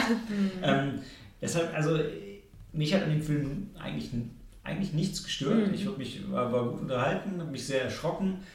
Ähm, die Stimmung im Kino insgesamt war auch gut. Also wir waren jetzt nicht die Einzigen, die geschrien haben. Ein paar sind Nee. am Anfang rausgegangen, aber... Schon Äh, einige sogar, fand ich. ja, Also, es das ist, fand halt, ich ist halt die übliche Crowd, die rausgeht. Ja, ja. Ist ein Horrorfilm, okay. ich glaube jetzt nicht, dass... Ich glaube nicht, dass von Leuten, die Horrorfilme mögen, irgendjemand rausgegangen Mhm, ja, ist. Das hätte mich jetzt gewundert. Also eine Freundin von mir war jetzt, hat den Film im Kino gesehen. Mhm. Nicht in der Sneak, sondern sie ist bewusst reingegangen und sie hat erzählt, dass Leute wirklich aufgestanden und gegangen sind. Und die haben sich ja für den Film, also die haben Ja, sich dafür entschieden, den Ja, Film ja. zu sehen und sind aber trotzdem dann gegangen. Hm. Also war es ihm zu hart. Ja. Haben die keinen. Also zu langweilig war es ihm wahrscheinlich nicht. Nee, nee. Oder hat ein gutes äh, Pacing, also ab dem das, Ja. der ganze Horror des Geistes Spuk da losgeht, also nimmt er auch nochmal zügig zu. Er steigert sich ziemlich Absolut. konsequent. Ja. Also es ist Ja. von Anfang an gruselig, aber es wird, wird konstant schlimmer. Ja, ja. Und es, Also- ja, Entschuldigung, es kam mir so vor wie die schlimmste Achterbahn, die man sich vorstellen kann. So, oh mein Gott, da kommt noch eine Kuppel, noch eine Ich, krieg- ich halte es nicht mehr aus, aber gleichzeitig hast du auch, äh, bist ja auch ein bisschen dankbar, dass es immer noch weitergeht. ja. Und ich finde, ähm, ohne jetzt zu aufdringlich zu sein, ver verweben sie es ganz nett eigentlich Mhm. mit dem, mit dem Conjuring-Universum. Also es, Mhm. es geht nahtlos in den, in den, es schließt nahtlos an den, oder bietet einen nahtlosen Übergang zu dem Annabelle-Film, Ja, hat schon ein cool, nettes fand. Setup für den nächsten, das nächste Spin-off, äh, The Nun. Nun. die Nonne. den, was wir vorher nur so am Rande irgendwie wahrgenommen hatten, aber jetzt kennen wir die Nummer auch ein bisschen besser, wenn wir den zweiten ähm, Conjuring gesehen haben. Und ja, ich fand also, ich fand auch die Darsteller alle sehr überzeugend. Ja. Ich frage mich immer, wie diese ganzen armen kleinen Mädchen, Mädchen. dass ihre Stimmbänder noch funktionieren nach diesem Film, weil sie so viel schreien mussten. Und du schreist ja nicht nur einmal, sondern du drehst so eine Szene ja mehrmals. Also es ist schon reife Leistung. Mhm. Fand ich gut. Doch. Fun Fact übrigens von wegen Schreileistung ähm, zu Conjuring, auch wenn ich es bestimmt nochmal bei einem entsprechenden Podcast erwähnen werde. Vera Farmiga, also die, die Hauptdarstellerin von der Lorraine Warren, Mhm. hatte tatsächlich irgendwann ähm, äh, Stimmbänderentzündung oder irgendwas. Mhm. Oder war irgendwie erkrankt, weil sie zu viel gekrischen hatte. Ja, ich ist ja auch dabei schreit die gar nicht so übertrieben viel. Dachte ich Also auch, Vergleich also zu den Mädchen hier. Ja. ja, die hatten aber auch gut zu schreien, die kleinen ja. Gut. Also war echt ein spannender Film. Mhm. Ja, 109 Minuten und trotzdem für mich jetzt keine, Langweilig. keine Längen. Mhm. Ähm, R-rated hier ab 16, bis auf ein, zwei Szenen nicht wirklich brutal, fand Ja. ich. Mhm. Aber trotzdem, also ist auch gar nicht nötig. Also Mhm. ist auch bei den generell bei den Conjuring und Annabelle-Filmen so, ähm, es sterben nicht so viele, Viele, Leute, Ja. aber die Spannung ist halt trotzdem da. Die und wenn dann jemand stirbt, ist es Hammer, umso, Ja. umso und dann passiert es aber trotzdem ganz plötzlich und wird dann nicht irgendwie krass in die Länge gezogen. Mhm. Also es ist schon sehr Das souverän umgesetzt. Ja, das finde ich eine schöne Überraschung eigentlich, gerade im Vergleich mit manchen anderen Horrorfilmen. wo alle sterben. Genau, absolut. Ja. Das ist nur dieses Prozedere, okay, welcher der Jägermeister geht als erstes drauf. Oder was, die Schweinchen? Oder egal. die Choreo, wie, wir- wie ich immer alle äh, Sprichwörter durcheinander Alles bringe. gut, alles gut. äh, ja, also wie gesagt, äh, hat zwar nur 15 Millionen gekostet, aber das merkt man dem Film nicht an. Also die Mhm. Effekte sind konsequent, es gibt sogar ein paar Überraschungen, wo es halt wieder, wo es wirklich richtig krass äh, zur Sache geht und schon, ja. also wenn ihr, wenn ihr die Conjuring-Filme mochtet, guckt euch den an. Wenn ihr sogar bei Annabelle noch Spaß hattet, dann ist das Das hier auf jeden Fall die bessere Alternative. Also, Mhm. Auf jeden Fall, ja. Um also Längen besser. besser. als Annabelle 1. Also für mich, das werden wir zwar auch nochmal thematisieren, wirklich, wenn ich, die, wenn ich die Filme ranken müsste, die vier, die es bisher im Conjuring-Universum gab, dann ist der erste Conjuring immer noch der beste, aber danach kommt für mich Annabelle Creation, dann wahrscheinlich Conjuring 2 und dann Und ganz dann Annabelle ist auf jeden Fall das Schlusslicht. Also Empfehlung für alle, die mal wieder erschreckt werden wollen. Wir waren es da. Ja, mehr, mehr, als, mehr als einmal, mehr als einmal. Dann gehen wir noch in die Pause und treffen uns gleich wieder zu The Limehouse Golem. Mhm. Bis gleich.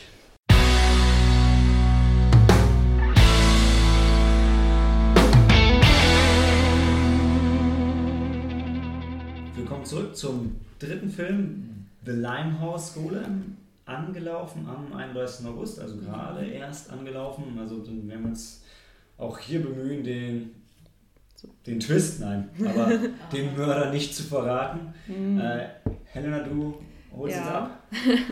The Limehouse Golem. Also es spielt im viktorianischen äh, England, in London, im äh, Bezirk, Distrikt Limehouse, daher der Titel. Es ist so ein Hafendistrikt dort. Und da geht halt ein Mörder um. Ein Serienmörder, der sich selbst halt Golem äh, nennt. Und ähm, ja, es geht darum, halt den Mörder zu fassen, diese Serie dann, ähm, diese Fälle aufzuklären. Und wir folgen halt unserem Inspektor, Commissioner Bill Nye. John Kildare, oder? Genau, aber Bill Nye, das ist der Schauspieler, den kennt man Genau. aus ähm, Tatsächlich Liebe. Tatsächlich Liebe oder aus den ähm, Pirates of the Caribbean. Echt? Shaun of the Dead. Ähm, ah ja, da hat er den Stiefvater Ja. von. Äh, äh, Oh, ja, ja, ja, ja. Stimmt, stimmt. Aber wen war er bei äh, Pirates of the Caribbean? Da hat er ähm, Davy Jones gespielt. Aber man erkennt ihn halt nicht, weil er halt ähm, der Tintenfischmann ist. Ja, und äh, er spielt halt diesen sehr stoischen Inspektor, der halt ähm, diese Mordserie aufklären muss. Und dabei stößt er halt auf einen anderen äh, Fall. Ähm, den Fall von der äh, Schauspielerin, äh, wie hieß sie nochmal? Lizzie, Lizzie Lizzie Cree, die halt angeklagt ist, ähm, ihren Mann ermordet zu haben, ihren Mann vergiftet zu haben. Und sie ähm, beteuert ihre Unschuld und äh, sie ist, sei es nicht gewesen. Und ähm, er, er sieht da auch irgendwie die Verbindung, die ich äh, die er jetzt leider nicht gesehen habe. Ich weiß gar nicht, wie er dann gekommen ist.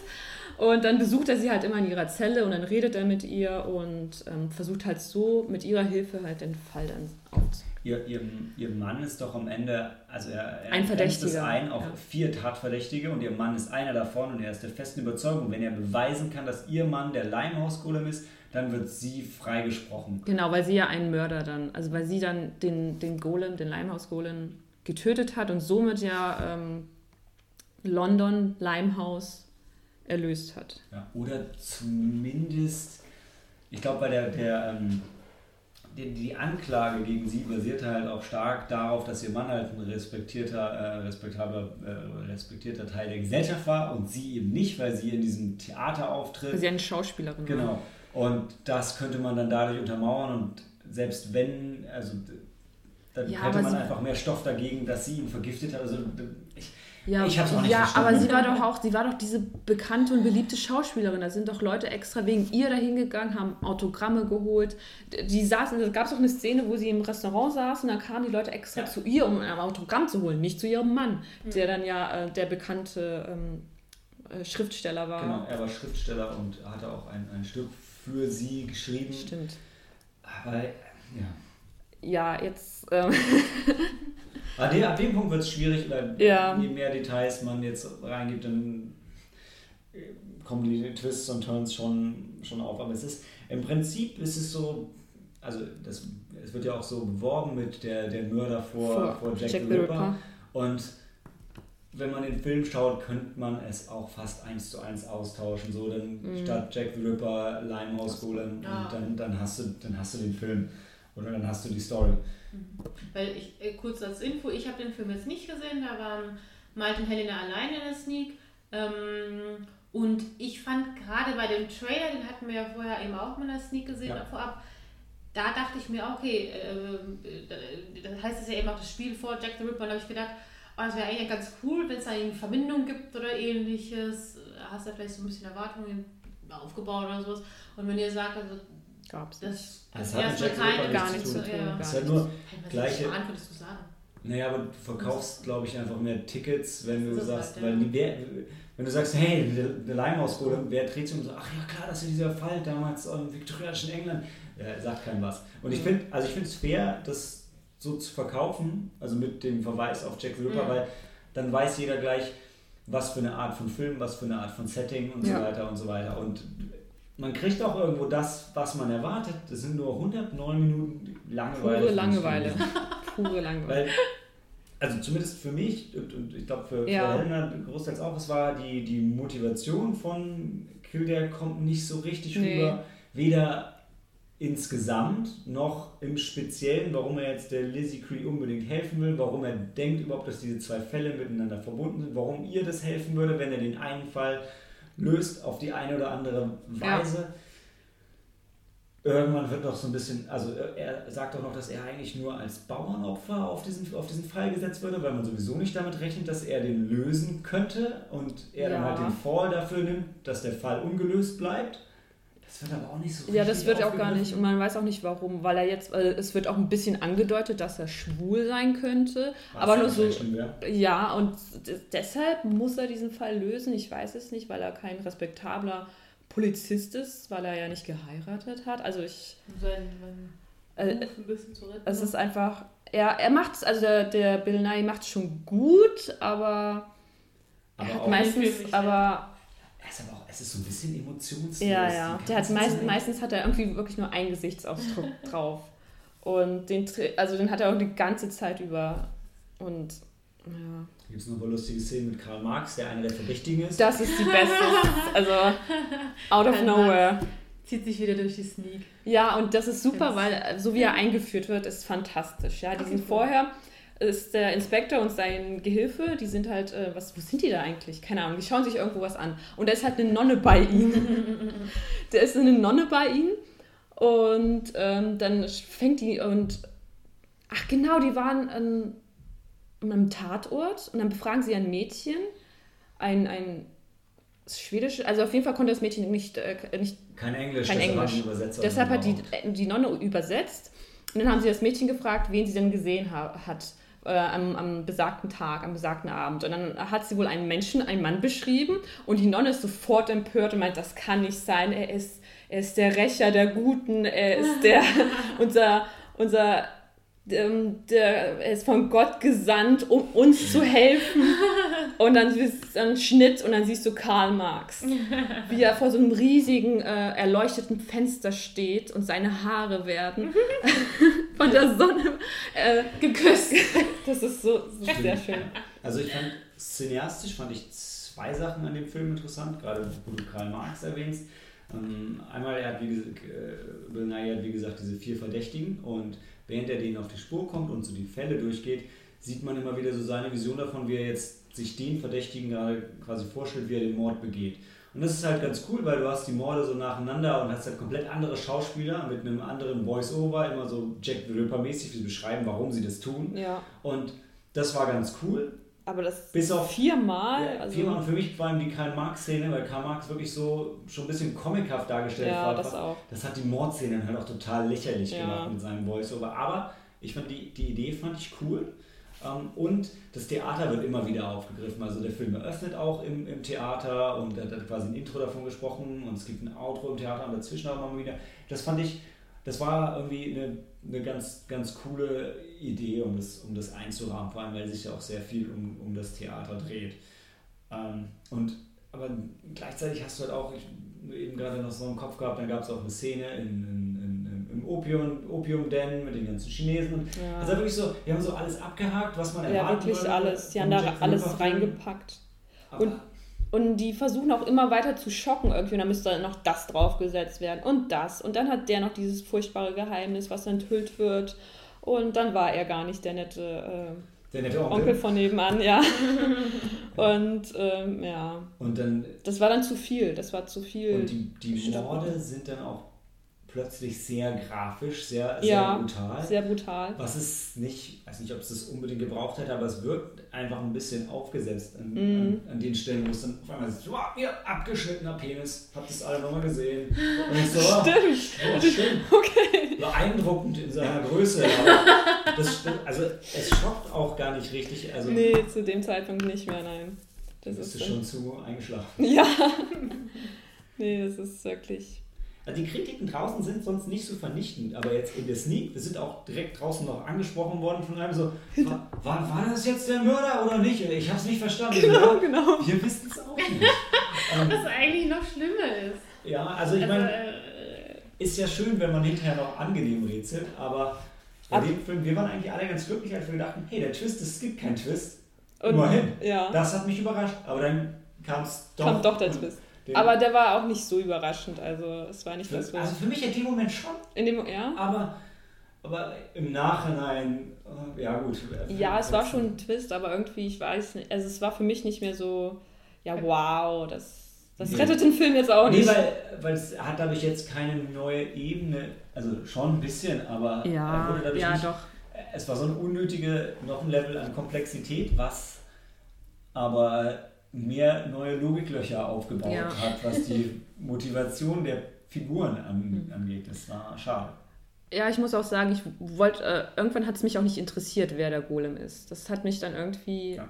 es war, das war gar nicht, es war nicht mehr spannend. Es, der Film hat überhaupt keine Spannung aufgebaut.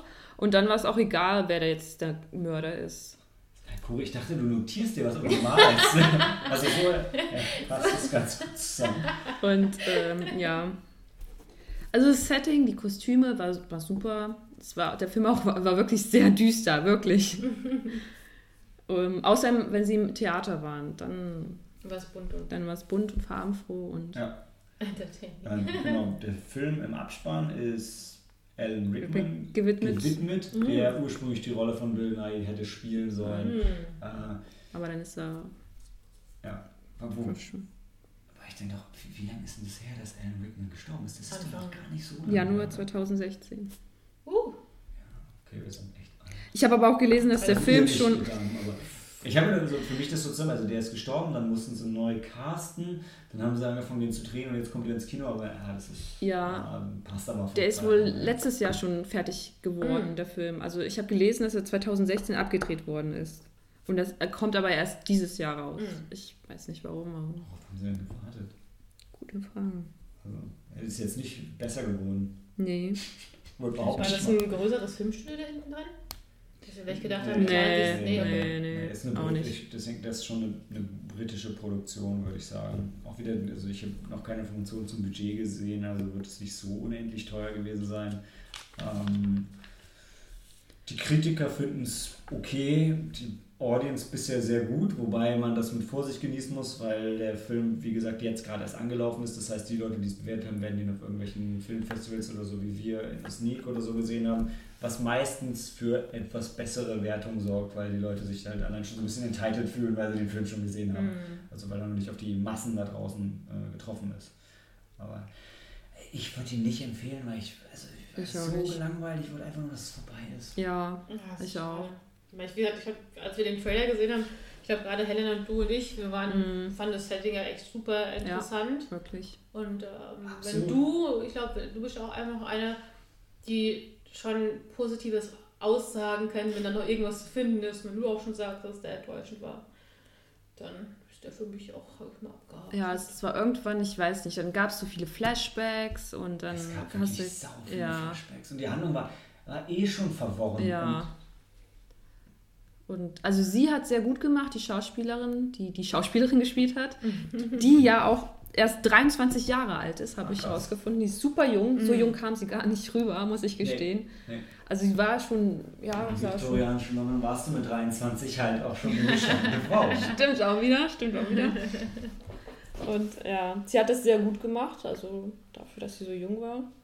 Aber insgesamt ist es ein bisschen ähnlich wie bei äh, What Happened to Monday. So Ja. die, die Prämisse ist gut, die Darsteller sind gut, Ja. das, das Setting ist eigentlich, also eigentlich stimmt alles nur. Das Drehbuch gibt es nicht her, weil er ist, er ist unnötig, also er ist verworren, ohne dabei spannend zu sein. Und wenn, Mhm. du, wenn du dann keinen Spaß dran hast, die Puzzlestücke zusammenzusetzen, und wir haben zwar auf dem Heimweg eine halbe Stunde lang diskutiert, Ja. sind aber zu keinem Entschluss gekommen, außer dass es uns eigentlich egal ist. Ja, es ist, ist wirklich, weil es Es passieren Sachen und es werden Entscheidungen getroffen und, und zumal auch dieses Tagebuch, er findet das, also der ähm, Professor wollte ich schon sagen, Der der, Bill Nye. genau, der findet das Tagebuch, findet auch sehr schnell, also ich war schon zu Beginn des Films. Ja, ja, ja. Vorher, also ich weiß nicht, äh, keine Ahnung, hat sich überhaupt ein anderer Polizist mit dem Fall beschäftigt? Ich weiß es nicht. Aber Bill Nye geht in die Bibliothek und bam, da liegt das Tagebuch. Und er weiß schon, was er zu tun hat. Und dann, also obwohl er dann eigentlich alle Hinweise schon vor sich hat, kommt er halt echt nicht zu Potte. Ja, wirklich, wirklich. Detektiv. Und ich meine, es sind auch nicht so viele Seiten. Also es ist irgendwie so ein Buch aus der Bibliothek und der Mörder, der Golem, der schreibt halt in das Buch rein. Aber so ein paar, es waren vielleicht fünf Seiten, oder? Und dann irgendwann fällt ihm irgendwie, weiß nicht, so die Hälfte des Films vorbei und dann merkt er, oh, ich habe was überlesen. Und ich dachte mir, wie kann das denn sein? Bist du jetzt wirklich der schlechteste Inspektor, den Scotland Yard zu bieten Und vor hat? allem, weil wenn du auch am Anfang, also er hat von Anfang an diese vier Verdächtigen und ich meine, er hat vielleicht auch einmal nicht die Mittel und so weiter gehabt, aber man würde ja denken, okay, wenn du jetzt nur vier Verdächtige setzt und einer davon schon tot ist, Ja. dann setzt die drei doch fest und dann gucken wir mal, wo das Ganze hinführt. Also äh, es ist ganz Ja, und dann macht er sich aber auf die Suche nach Karl Marx, nach dem ähm, Kissing, Kissinger, keine Ahnung, das war auch ein Poet wer oder so. sind, ja. Und äh, Ist auch Ja, egal. egal, ja. Fassen wir es zusammen mit keine Empfehlung. Also leider Nee. nicht mal, also nicht mal für Fans, auch wenn ich sage, ja, wenn ihr ein krasser Fan von den Jackson Ripper Sachen und dem viktorianischen London seid, dann guckt es euch halt an, aber stellt euch drauf ein, dass es nicht besonders spannend ist. Freut Ja. euch an den Szenenbildern und an Bill Nye und an der Performance von ähm, Olivia Cook, die das Ganze sehr gut macht. Die macht das echt gut. Die Ah. kannte ich vorher auch nicht. Ich auch nicht.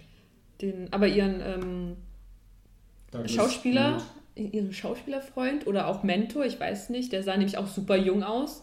Und dann irgendwann, Er, war, so- er sah super jung aus und dann ist aber nur sie gealtert. ja, was ja, nachdem halt sie aus dem Slum rauskommt, also sie ist ja, es hat auch eine ganz tragische Geschichte, die sie dann auch wirklich, äh, sie erzählt alles, glaube ich. Ja. Also wo, woher sie kommt, wer ihre Mutter war, was sie erlebt hat und dann, wie sie dann, dass sie unbedingt Schauspielerin werden wollte und dann geht sie halt ins Theater und dann trifft sie halt den Douglas Booth, den man aus Jupiter Ascending kennt. Ja, der Bruder von der.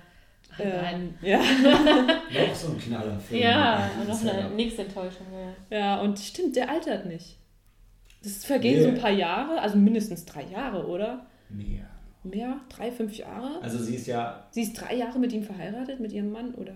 Nee, Für sie war die Heirat einfach schlimmer. also sie kommt auf jeden Fall, der Punkt ist, sie kommt als kleines Mädchen in dieses Theater und wächst da dann so rein Ja. und auf und also an ihm gehen die Jahre eigentlich spurlos Ja. vorbei. Ja, stimmt. Aber ja, ich glaube, wir haben, wir haben genug Worte ähm, ja, nee, hören wir auf, gehen, Ja. wir, gehen wir in die Pause, sehen uns zurück äh, zu äh, Chucky 2. Die, die Mörderpuppe kehrt zurück, wie ist der deutsche Titel? Die Mörderpuppe ist wieder da. Ah ja, aber ja, Child's Play 2. Bis gleich.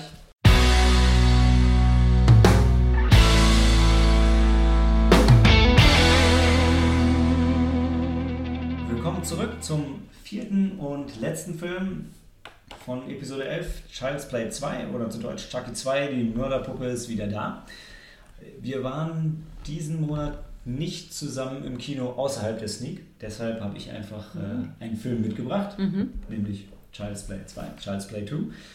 Ähm, ich dachte, als passenden Anschluss an Annabelle, weil eigentlich, da, ursprünglich war meine offene Frage in der Runde, was ist eure gruseligste oder was ist für euch die gruseligste Horrorpuppe? Und dann habe ich gedacht, okay, wer, was fällt den Leuten da so ein? Okay, Annabelle, hm, dann gibt es noch Chucky und vielleicht erinnert sich noch jemand an Joey oder jemand hat mal den Puppet Master gesehen. Nee, aber ich habe von dem mal gehört, dass der Joey-Film nicht so schlecht sein soll. Mhm. Wow. Ja, also ich habe auch. Ich, Ich auch. das ich Erstlingswerk von dem Regisseur, den man noch kennt, oder was war das nochmal? Ich meine, es war von Roland Emmerich? Emmerich oder nein? Oder? Doch, ich glaube auch. Ja, ja, ich habe auch, hab auch Ja, was ja. Deutsches im, Ja. Gehalten. Und Ich habe ich hab Joey mal gesehen, aber ich kann mich auch kaum noch dran erinnern. Ich fand ihn auch nicht so, so gut. Ähm, Was ich allerdings sehr gut fand, war, also Child's Play 2 war einer der ersten, einer der ersten Horrorfilme, die ich gesehen habe. Wenn nicht sogar der erste. Also jetzt mal die, die Fliege, den wir vorhin kommentiert haben, außen vor genommen. Das war, wir waren zu Gast bei Freunden von meinen Eltern und ähm, ich weiß, der Sohn von denen durfte halt einfach so alles. Der hatte auch einen Mega Drive und ein bisschen ich. wohlhabender, große Villa. Und ähm, meine Eltern waren dann unten und haben mit ihren Freunden halt gegessen und ähm, wir waren halt oben und wie das halt so ist, also wir, jetzt, wir sind ja zwei Kinder, dann werden die, werden die sich schon verstehen. Ja, ähm, ja, in dem Fall lief dann da dieser Film und hat mich damals sehr, sehr verstört. äh, Der hat eigentlich eher so die Horrorebene für den kleinen Malte äh, gelegt. kann, kann sein, kann sein.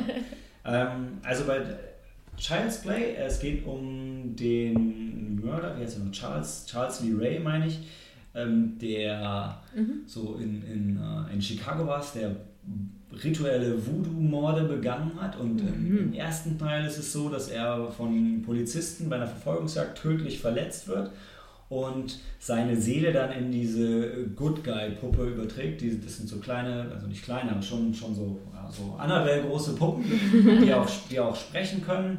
Ähm, und so nette Sachen sagen wie Hi, we're gonna be friends until the end, was halt auch immer wieder thematisiert wird. ähm, mit so Sommersprossen. Also ich glaube, die, die Figur hat, denke ich, jeder schon mal gesehen. Rote Ähm, Haare, glaube ich auch. Genau, rote Haare, Sommersprossen, so ein, äh, haben so ein, äh, so ein So- so- Jumpsuit an. Äh, So eine Latzhose. Genau, so eine Latzhose, ja. Streifenpullover. und ähm, die kriegt der kleine Andy dann von seiner Mama geschenkt und im, im ersten Im Teil ersten Teil. Ja. Genau, und, und ähm, das spitzt sich dann zu. Also äh, Charles C. Ray, seine Seele ist in diese Puppe gefahren und er hat jetzt eine bestimmte Zeit, die nicht genau festgelegt wird, um seine Seele zu übertragen in einen neuen Körper. Und äh, nach, am besten eben einen, einen, einen jungen Körper. Warum eigentlich? Das wird, glaube ich, nie so richtig thematisiert, warum es ein kleiner Junge sein muss. Ähm, aber wenn er zu lange in der Puppe verbleibt, dann ist er halt für immer in dieser Puppe gefangen. Das, das ist die Motivation von, äh, von Chucky und die Motivation von, von Andy ist halt am Leben zu bleiben. ähm, und ähm, der Film spielt halt sehr stark damit, was gerade für mich als, als kleinen Jungen damals, äh, damals gut oder war, sich damit zu identifizieren, eben diese, diese Hilflosigkeit als Kind, wenn dein Spielzeug dich umbringen will und keiner glaubt ihm. Ja, stimmt. Das- Die Mutter glaubt es ihm nicht. Genau, am Ende, ganz am Ende vom ersten Teil, äh, rafft sie es aber auch noch und Ja, dementsprechend. weil die Puppe sie dann auch umbringen möchte. Genau. Dementsprechend der zweite Film beginnt damit, Chucky ist verbrannt, die Mutter ist in der Psychiatrie und Andy ist in einem Heim und zur, zur Adoption freigegeben. Und der Film fängt halt ganz toll damit an, dass die Firma, die diese Good Guy Puppen herstellt, wird halt von draußen verklagt, weil dieser Fall hat halt für Furore gesorgt und wird halt gerade vor Gericht auch noch ausgetragen, weil die Leute geben dem die Schuld und es soll wohl auch Puppen da draußen geben, die jetzt auch statt Hi, I want to be your best friend sagen, I'm Charles C. Ray and I come to take your soul und so Sachen. Und was machen sie, um dagegen vorzugehen? Sie haben halt die Originalpuppe gefunden und wollen die jetzt wieder herrichten, um zu sagen, nein, die Puppe war nie Nein. lebendig. Ja. Und das geht halt schief. Mhm. Äh, der kleine Andy wird parallel dazu adoptiert, geht in eine Mhm. Familie, die Kinder so übergangsweise aufnimmt. Also die nehmen Pflegefamilien. Öfter, genau, genau. Es ist eine Pflegefamilie, die die Kinder zumindest für ein, zwei Jahre behält und die aber eigentlich nicht die wirklich adoptieren wollen. So hat man zumindest das Gefühl. Mhm. Und ähm, die haben halt auch noch, also Andy ist in psychiatrischer Behandlung, weil das ist natürlich nicht wahr mit dieser Puppe und die sagen, er hat diese schrecklichen Morde gesehen und projiziert das, was er selber nicht verarbeiten konnte, eben auf diese Puppe. Äh, Es wird nie genau thematisiert, was sie vermuten, was wirklich passiert ist. Ob sie denken, dass seine Mutter schuld ist, das wird nicht genau gesagt. Aber Ähm, der, am, am Ende des ersten Teils ist ja noch der Polizist, der den, der Mutter und dem Andy hilft. Der kommt aber nicht mehr vor. Der kommt nicht mehr vor. Der sollte eigentlich mitspielen. Ja. Ähm, es gibt wohl auch Szenen, die mit ihm gedreht wurden, Ja. die sind aber aus Budgetgründen geschnitten worden. Hm, okay. Ähm, deshalb, es steht ja aus, der Film geht 84 Minuten, es soll eine längere Version mit 90 Minuten geben. Ich weiß nicht, ob da Szenen mit diesen Polizisten wieder drin sind. Ich habe die Version aber nicht, nicht ausfindig machen können. Ich glaube auch nicht, dass es die gibt, weil äh, ich vermute, dass die schon äh, vor Abschluss des Films ähm, fertig gedreht wurden. Das heißt, wie die Geschichte mit den Polizisten genau weitergeht, Okay. wird man wahrscheinlich nicht mehr erfahren. Ich meine, der hilft ja den beiden und er hat, Genau. der hat ja mit angesehen, was Chucky dann Mhm. kann. Und ähm, Aber den Subplot haben sie komplett rausgeschmissen. mhm. Äh, stattdessen geht es wirklich nur um Andy und das, das Coole an der Geschichte ist, dass ähm, um diese Psychose zu verarbeiten, geben die Eltern ihm halt so eine neue Good Guy-Puppe und ähm, Chucky kommt dann eben wieder. Gibt es so eine herrliche Szene, also er schlägt halt diese andere Puppe kaputt und vergräbt die dann im Garten. Das ist so herrlich, wo du siehst halt diese kleine Puppe und er hat auch noch so eine Spielzeugschaufel, mit der er die andere Puppe eingräbt, während er so absolut verrückt und hysterisch lacht. Und das Schöne ist, das ist fast jetzt nicht Breaking of the Fourth Wall, aber du hast in dem Moment das Gefühl, dass dieser Charles Lee Ray wirklich in dem Moment über die Idiotie und die, die Ironie und wie bekloppt diese Szene gerade aussieht, halt lacht, weil er, er ist in diesem Puppenkörper gefangen, jetzt vergräbt er auch noch draußen mit einer Kinderschaufel die andere Puppe auf dem Spielplatz und lacht halt selber darüber, wie bescheuert das eigentlich gerade ist. Und, aber auf so eine sehr diabolische Art. Und äh, also die, die Prämisse ist dann okay, irgendwann kriegt dann Andy mit, oh nein, das ist tatsächlich wieder Chucky und ihm glaubt natürlich keiner und er hat auch noch diese Puppe wieder. zu Hause. Und das ist halt wirklich so ein Setting, wo für mich damals, wo du als Kind denkst, boah, ist das scheiße und keiner glaubt dir. Und ich habe ihn jetzt heute gerade noch mal gesehen und denkst schon so, ähm, was so ein bisschen fehlt, ähm, aber vielleicht realistisch ist, wenn man sich jetzt so Sachen anschaut, wie äh, oder Sachen, die irgendwie ein bisschen, ein bisschen besser durchdacht und äh, mit mehr Geld und äh, Zeit produziert sind, Sachen wie Stand By Me oder ähm, ähm, na, Stranger Things, wo, wo es ja auch um Kinder geht und du das Gefühl hast, die Kinder antizipieren aber schon so ein bisschen, wie Erwachsene reagieren. Oder bei Stephen Kings S auch ganz, ganz krass, wo die Kinder ja nur diesen Dämon sehen und das aber bewusst vor den Eltern geheim halten, weil sie wissen, dass die ihnen sowieso nicht glauben würden. Das ist hier halt überhaupt nicht. Der Junge schreit halt sofort los, ah, die Puppe ist der Mörder und nein, ihr dürft sie nicht wegtun und so weiter, während du denkst, okay, wenn du jetzt nichts gesagt hättest, dann, dann hätten die dich jetzt in Ruhe gelassen und danach hättest du das ganze Ding lösen können. Ähm, das passiert hier halt überhaupt nicht. Das ist ein bisschen als Kind, wie damals, konnte ich das total nachvollziehen, diese Verzweiflung, die er direkt nach ausbricht. Als Erwachsener guckst du das und denkst, oh, hättest dich jetzt mal ein bisschen cleverer angestellt, dann wäre das Ganze, hättest du das Ganze direkt lösen können. Ähm, So wie die Kinder bei Annabelle Creation. Die, die verraten das ja den Erwachsenen auch nicht. Mhm. Und dann das kleine Mädchen, das äh, Nimmt selber die Hand. nimmt selbst in die äh, Hand, genau. Genau, und ich finde es aber, also ich finde es interessant und ich könnte jetzt, ich könnte nicht sagen, welches Szenario realistischer ist oder ob Ja. vielleicht beide charakterabhängig eben sein können. Ne? Jetzt aus, das, das eine, dann aus heutiger Sicht ist der Film sehr, sehr blutarm. Also es ist Mhm. wirklich sehr, sehr zahm. Also es gab wohl auch in Deutschland früher eine geschnittene Fassung, mittlerweile ist, ist der Film ungeschnitten draußen, ist aber, ich widersprüchliche Aussagen dazu gefunden. Also auf Schnittberichte steht, dass die 16er Fassung ungeschnitten ist. Er ist jetzt aber auf, man kann ihn auf Netflix schauen, leider Mhm. nur den zweiten Teil, freigegeben ab 18, ungeschnitten. Ähm, was ich bestätigen kann, da ich ihn heute gerade nochmal geschaut habe. Und ähm, ich, wir hatten ja schon die Leprechaun-Filme auch geschaut. Ja? Und ich denke wirklich, bei dem Film habe ich so eine Beziehung dazu und deshalb, deshalb bedeutet er was für mich und ich glaube auch, also die Figur ist halt auch einfach Die kennt immer jeder. noch überall präsent, auch Ja. wenn viele Leute die Filme nicht gesehen haben. Ja, Stimmt, glaub weil ich ich bin nämlich so tatsächlich so ein Fall. Ich glaube, ich habe keinen einzigen der Filme komplett gesehen. Vielleicht öfters mal reingeseppt, aber, äh, aber das Gesicht, äh, so die grobe Idee der Geschichte, ist auch mir bekannt. Ja. Und ähm, ich finde den, also der zweite ist der, den ich am häufigsten gesehen habe. Ich weiß, der, der erste war auch ganz gut. Der dritte ist ziemlich schlecht. Den hab ich nicht. The Bride? Nee, was hat der Nee, gesagt? der dritte ist, äh, ich weiß nicht, wie der dritte heißt, aber es ist Chucky 3 oder Child's Play 3. Das, also die ersten drei Filme kamen relativ sukzessiv nacheinander, auch Mhm. alle mit dem Andy, Andy Barclay als, äh, als Alex Nee, Alex andersrum. Vincent als Alex Vincent als Andy Barclay. genau. Wie, wie alt, Entschuldigung, wenn ich unterbreche, ähm, wie altert dann der Junge im Verlauf der Filme? Ist es immer ja nahtlos oder ist er ein bisschen ein paar Jahre? Ich meine, Vom ersten hat man jetzt, äh, zum zweiten hat er ja schon beschrieben, das ist ja nicht allzu viel Zeit vergangen. Aber jetzt in den nachfolgenden Filmen. Der dritte war ein bisschen später, Mhm. da ist ein junger Teenager in, der, in der Army. Oh, Und ähm, ich weiß ehrlich gesagt nicht, wie es in den späteren, also Mhm. wie, er spielt jetzt in den neueren Filmen wieder mit, also in dem neuesten, ich glaube in The, The Cult of Chucky, der, der letzte Film, Teil 7, ist ähm, ist er wieder, ist er wieder mit dabei.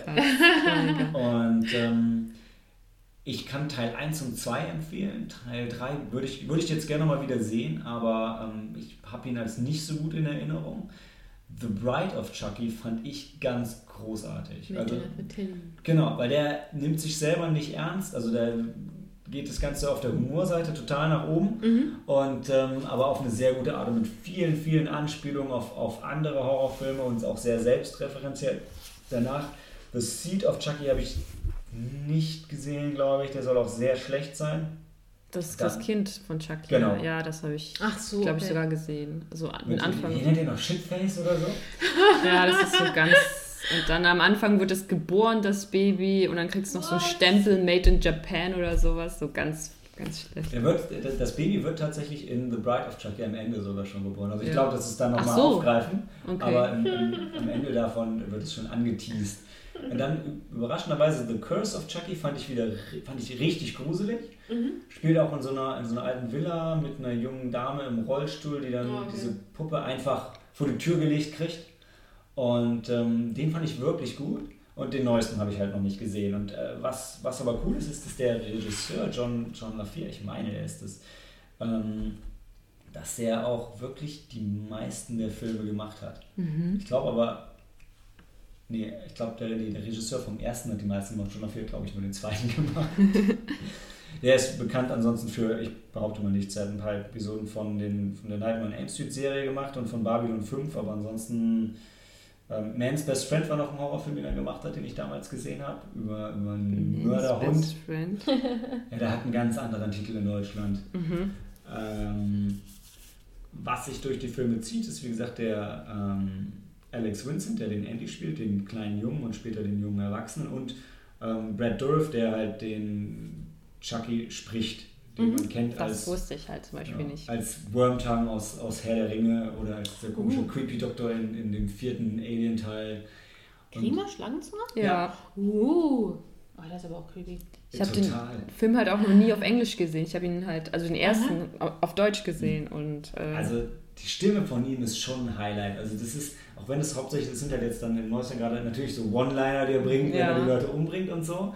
Aber der ist richtig cool. Ich finde, der hat sogar als junger Mann schon irgendwie so ein bisschen ähm, Ja, ja. unsympathische Augen, kann man das so sagen. Also, da war echt. Ja.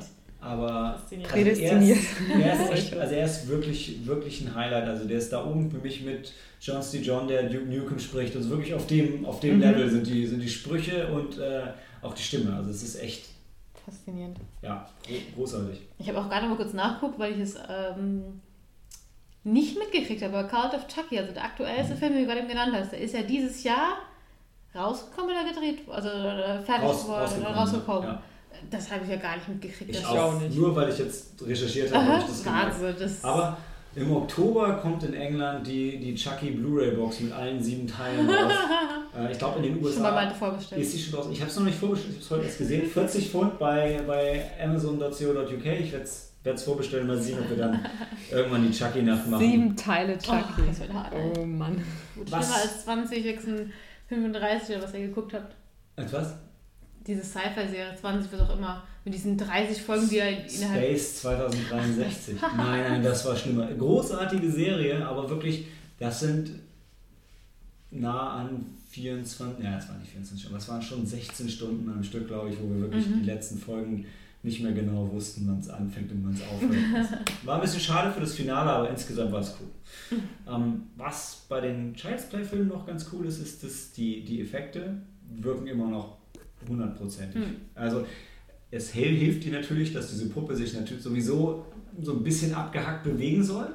Ähm, aber das ist, du guckst es und es ist immer noch, immer noch voll da. Ich meine, das ist eh ganz cool, weil du hast halt eben eine Puppe, du hast was Handfestes, du machst da kein CGI-Blödi-Monster, sag ich mal, draus. Und dadurch hast du ja, die Effekte sind ja meistens eher auch ein bisschen plastischer und dann wirkt es einfach besser. Ja, aber es ist halt also wirklich, du, die, die, du siehst ja die Szenen, wo die Leute mit der Puppe rangeln und klar, hängt die der an und du siehst alles, was du machst, es strampelt so mit den Beinen, weil er ist halt nicht drin. Aber ähm, die haben halt hat ein sehr ausdrucksstarkes Gesicht, was wirklich Hass projiziert und das reicht halt und dann nimmst du den Rest auch nicht mehr so wahr. Und auch wenn du es in HD guckst, mich zumindest hat es jetzt halt nicht, nicht rausgerissen. Das Einzige, wo du zumindest als Erwachsener so ein bisschen nachdenkst und du siehst, denkst so, hm, der ist halt schon klein und der ist jetzt auch nicht, der ist nicht besonders stark Nee. oder so.